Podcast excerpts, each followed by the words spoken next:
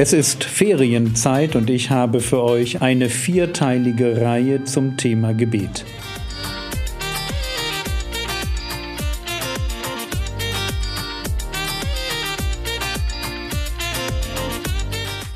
Theologie, die dich im Glauben wachsen lässt, nachfolge praktisch dein geistlicher Impuls für den Tag. Mein Name ist Jürgen Fischer und heute geht es ums Gebet. Daniel ist ein Beter. Man kann es nicht anders formulieren. Wenn du wunderschöne, wahrscheinlich das schönste Bußgebet lesen möchtest, das ich überhaupt in der gesamten Bibel finde, dann ist das Daniel 9.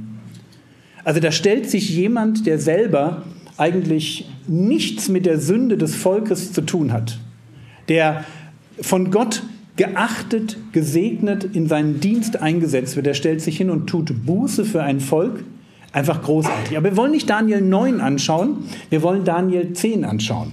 Und Daniel 10 beginnt damit, dass Daniel Folgendes tut. Ich lese mal die ersten drei Verse.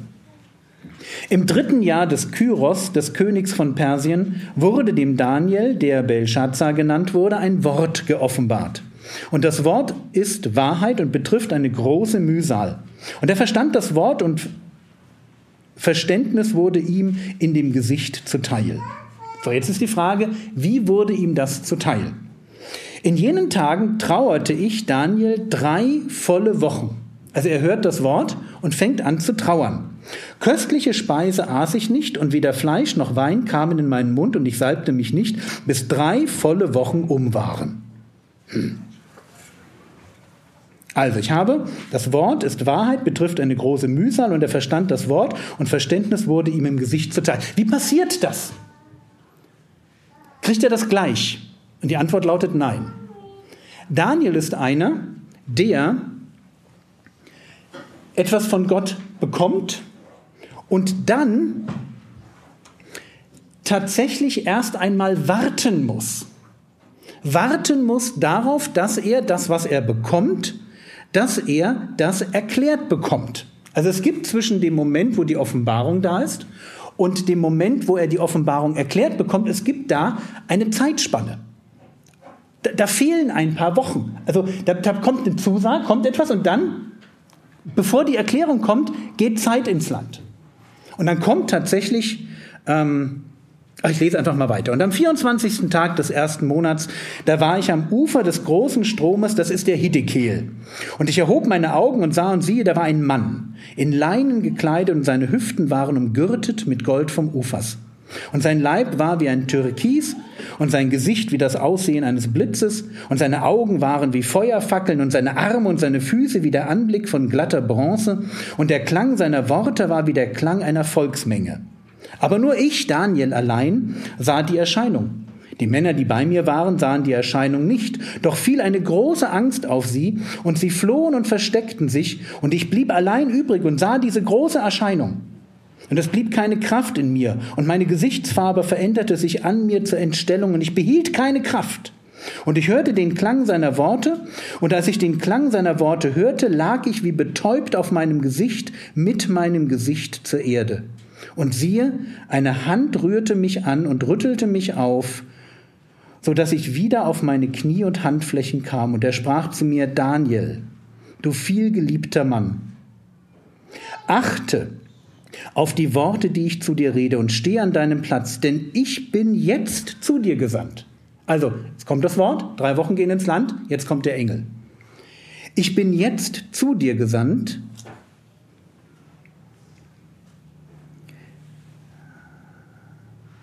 Und als er dieses Wort mit mir redete, stand ich zitternd auf und er sprach zu mir, fürchte dich nicht, Daniel. Und jetzt, das, jetzt kommt das Entscheidende, auf was ich euch aufmerksam machen möchte.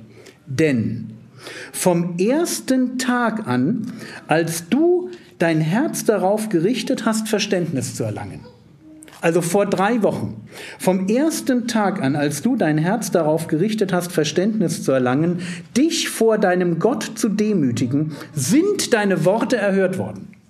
Hallo? Also vom ersten Tag an wird das Wort erhört. Das ist drei Wochen her. Aber seit drei Wochen ist er dabei zu fasten. Und jetzt kommt der Engel und der Engel sagt, fürchte dich nicht, vom ersten Tag an, wo du gebetet hast, sind deine Worte erhört worden. Ja, was wollte er denn? Ja, er wollte Verständnis erlangen. Er wollte wissen, worum es geht.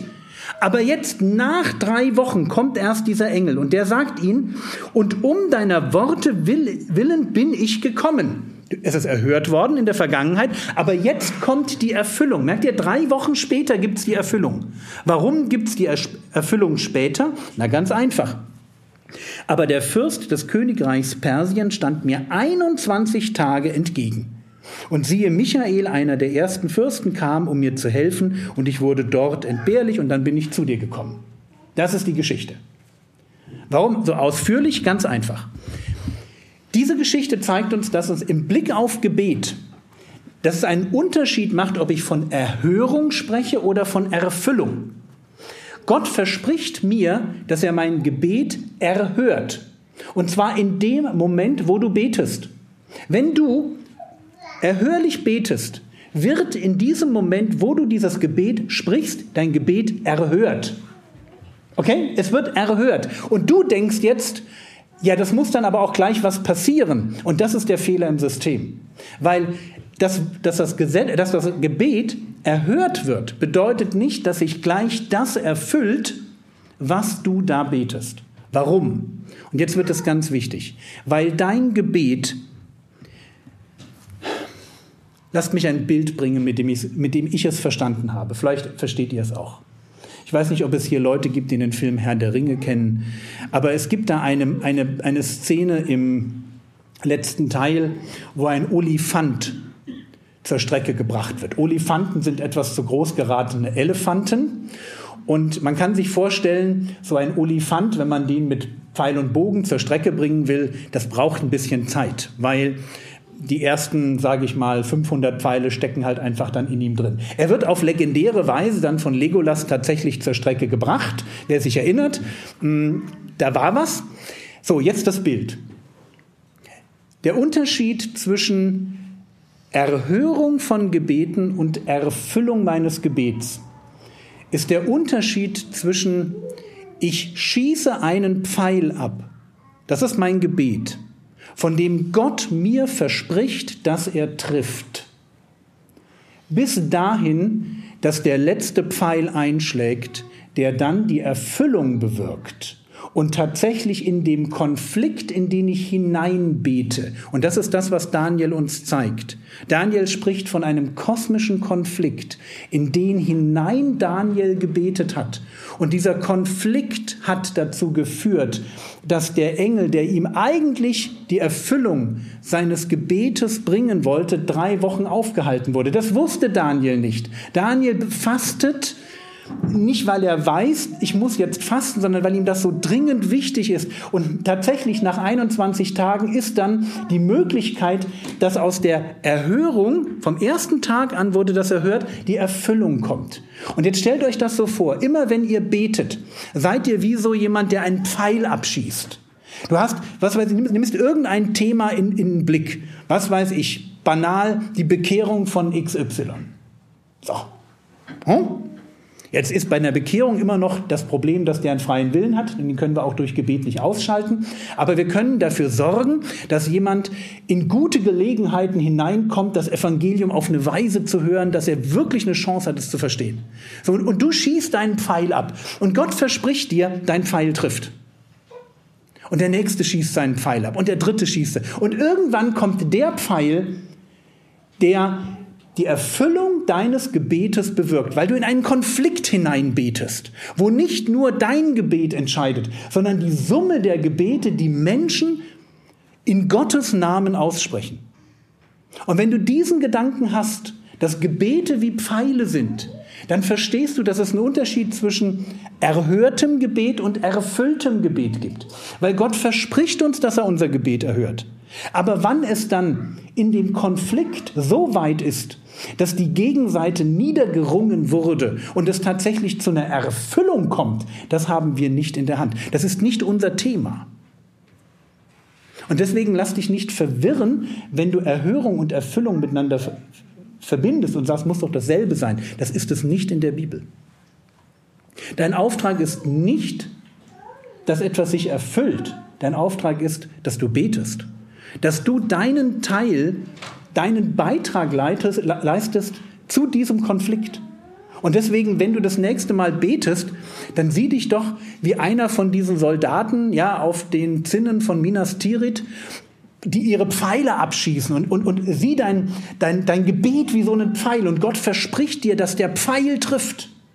Aber ob da der Ork, den du da getroffen hast, ob der von deinem Pfeil in die Knie geht oder das fünf Pfeile später, ja, von jemand anders, das ist nicht dein Job. Du hast deinen Beitrag geleistet.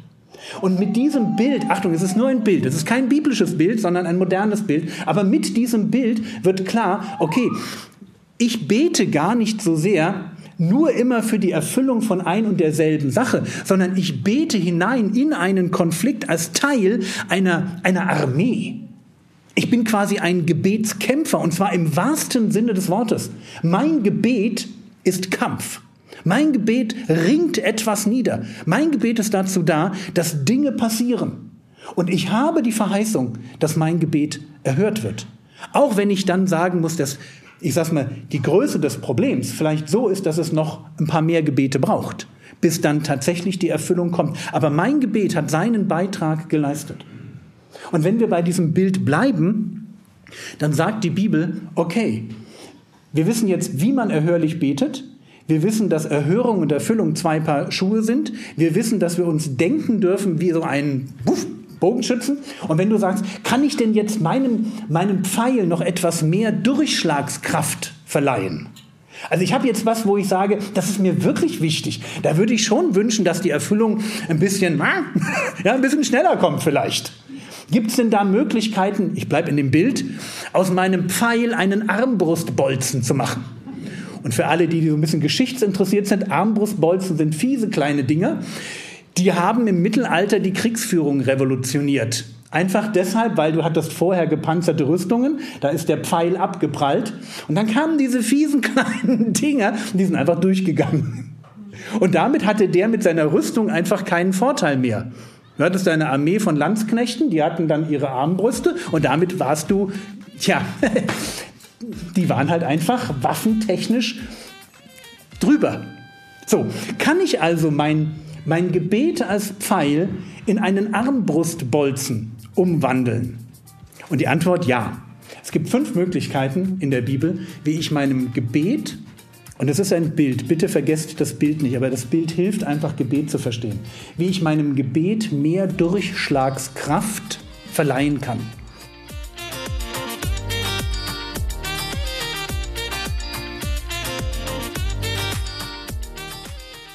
Das war's für heute. Die Predigt wird in der nächsten Episode fortgesetzt.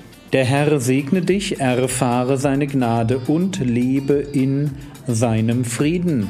Amen.